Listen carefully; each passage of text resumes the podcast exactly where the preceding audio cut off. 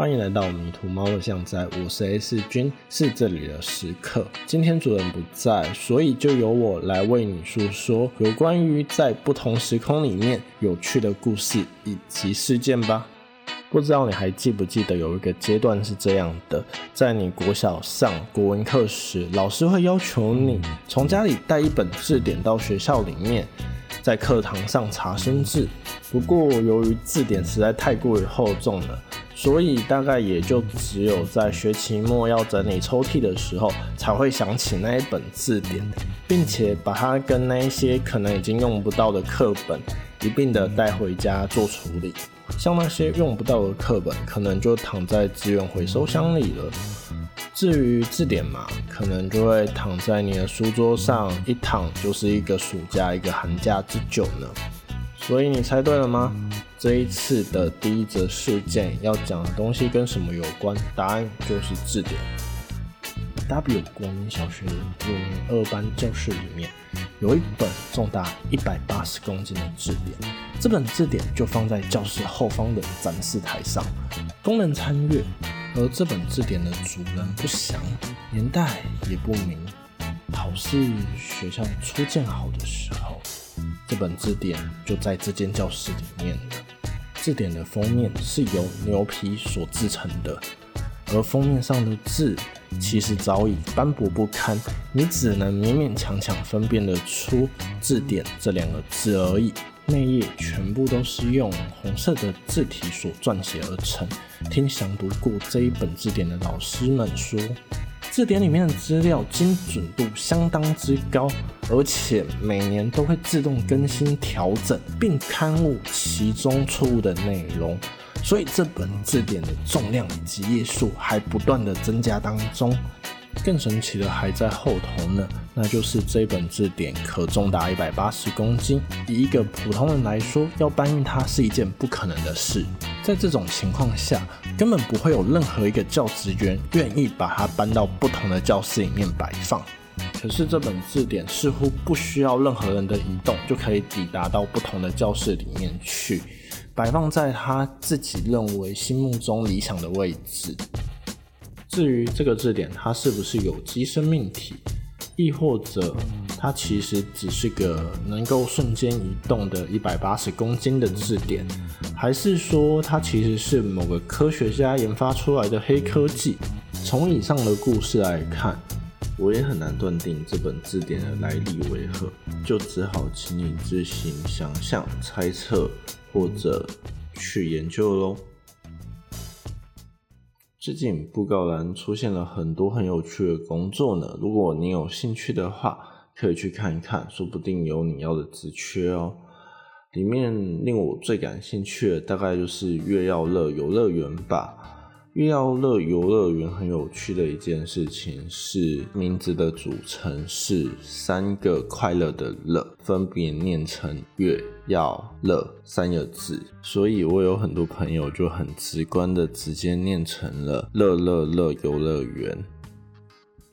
这不是重点，重点在于，如果你是要应征月耀乐游乐园的纪念品区店员的话，那请切记。在游乐园关闭之时，确认好纪念品区的门窗有没有紧闭，可不能让里面的布娃娃吹到任何一丁点的夜风，他们可是会因此苏醒过来，到游乐区里头的自由落体游乐器材，也就是大家俗称的大怒神。而这些布娃娃拖着缓慢的身躯，一步步的翻山越岭，终于来到了他们心目中的巴别塔。此时，这些布娃娃就会围绕着那俗称为大怒神的自由落体游乐器材，开始进行膜拜以及跳仪式性的舞蹈，直到黎明。他们看见了日出，这些布娃娃会再度沉睡。沉睡在月耀乐游乐园里面的各处，毕竟也不是每个布娃娃都有那个能力翻山越岭来到他们心目中的巴别塔。提到求职，你是不是想起了《谁无个性美术馆》里面那薪水是一般警卫六倍的夜间警卫的故事呢？但在谁无个性美术馆里，除了神之以外，其实也有很多很有趣的美术品呢。例如说，像是谁无个性美术馆外，有一个用强化玻璃给围起来的喷泉。这座喷泉神奇的地方在于，它会在破晓之时，也就是在太阳刚出来的时候，会开始喷出大量的蜂蜜。这些蜂蜜大概累积到了小腿肚，喷泉旁的八座石狮子雕像会开始解封，跑出狮子。这些狮子会饮用喷泉所喷出来的蜂蜜来填饱肚子，直到了中午十二点为止。这群狮子会再度变回石像。至于在这喷泉旁会变回石像的八只狮子，究竟是不是真的狮子呢？也许只有试图杀死这一群狮子。来获取他肚中蜂蜜医治秃头的人才知道了。居然提到了美术馆，那就不得不提一下里头的艺术品以及画作，其中的价值应该都是很难用金钱做衡量的。毕竟连在拍卖会场上面都可以标出一些令人瞠目结舌的天价了。东国百货公司的电视墙上正在播放着那一天晚上。慈善拍卖晚会的宣传影片，其中也不乏一些稀有的珍奇异兽的收藏品，例如说奇美拉的头盖骨、努比雪怪的脚掌等等的。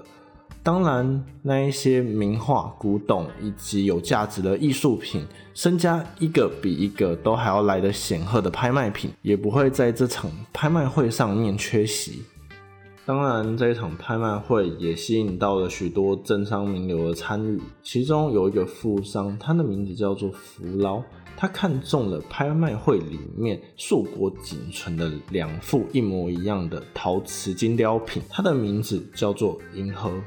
当拍卖会轮到了银河这项拍卖品的时候，福劳毫不客气的直接出价四亿标下了这一对银河。确定得标以后，福劳做出了令众人意想不到的事，就是当他得标的当下，他冲上了拍卖会的舞台，将其中一副银河给砸碎。此举震慑了所有拍卖会场上面的贵宾们，他们目瞪口呆的看着在舞台上的福劳，想知道他接下来想干嘛。此时，福劳趁大家还惊魂未定的时候，发表了一篇很魔性的演讲。在结尾时，他只说了一句：“现在它是全世界独一无二的一副银河了。”我相信你们知道它现在的价值在哪，就以四亿起标吧。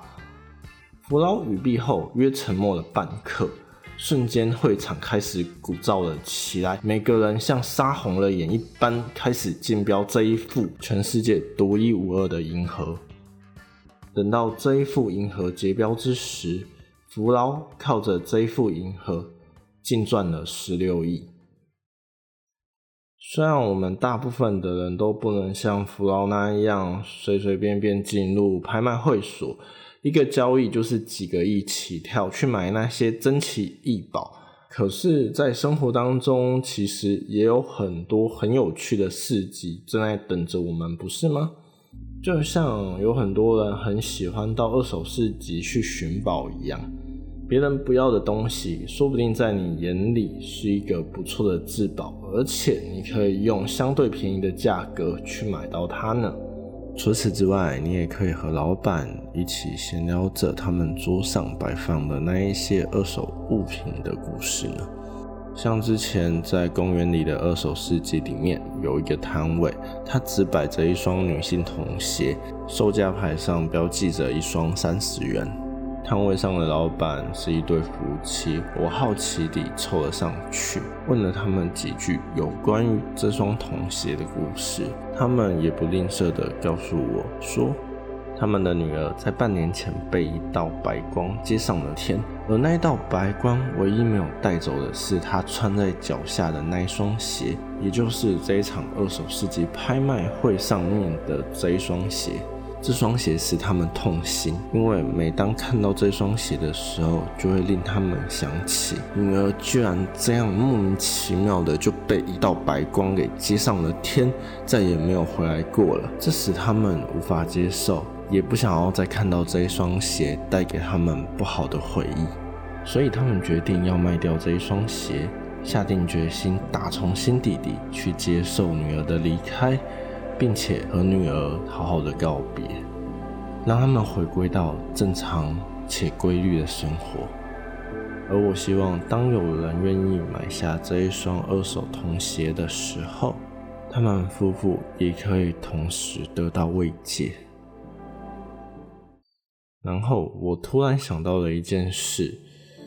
那便是在这个会举办二手市集的公园附近，有一个长板坡，坡道上是有一间餐厅的。而这间餐厅有趣且特别的地方在于，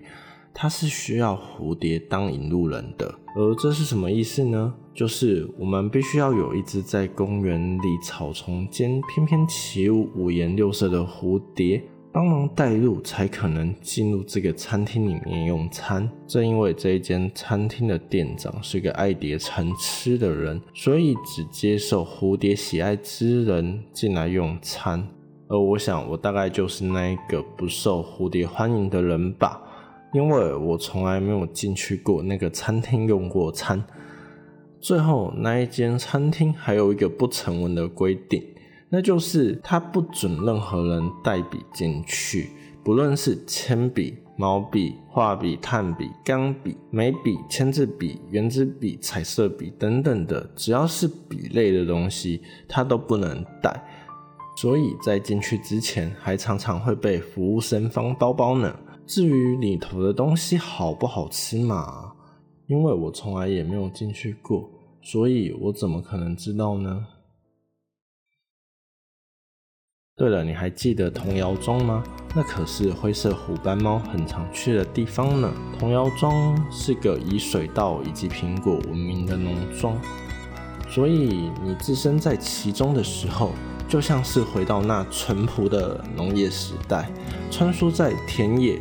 果园以及三合院当中，悠游在乡间小路，聆听着夏日蝉鸣。但没有多久，你可能会发现这里好像是一个没有人的空城，却能常常看见猫的踪迹。传闻也是这里的猫让童谣庄的田园能够每年大丰收。至于庄园里面的居民嘛，你可能还得多找找了。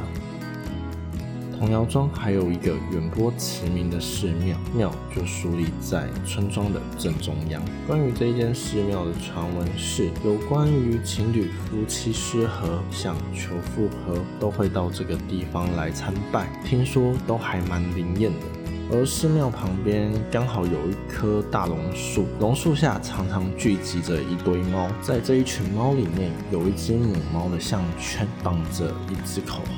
如果来参拜的人是希望可以跟已经分手或者离婚的伴侣再度复合的话，那么就要在参拜结束之后，向那只猫索取口红，这样你复合的机会就会大大的提高。但通常那一群猫就像事先知道你是过来求复合的，在你进行参拜的同时，就已经先从大树下跑得无影无踪了。这时你就得不断的在广大的田野以及果园间寻觅那一只绑着口红的猫。身在此时此刻的你一定会恨，早知如此，何必当初呢？所以听见了童谣中的故事，你还有兴趣到此一游吗？如果没有兴趣也没有关系，我们可以选在风和日丽的夏天，看着没有云的天空、碧蓝的海洋，一同享受着悠闲的暑假，坐在海边旁的观景台上。看着底下沙滩上有许多穿着清凉、身材姣好的女生，亦或有着健康荞麦色肌肤的冲浪客，也可以跟其他游客一样晒着日光浴。而旁边总会有一些小贩在卖着饮料、刨冰、香肠、阿爹、鹅阿珍、葱油饼、红豆饼等等。但最近你会在海边的众多摊贩当中发现了一个奇特的摊位。它是在卖书的，然而有一本书是令你感到不可思议的。那本书的介绍栏位上面写着：“五十公斤的字典，如果想搬就搬回去吧，这是免费的。欢迎你来到迷途猫的巷子，我是 A 四君，希望您下次光临。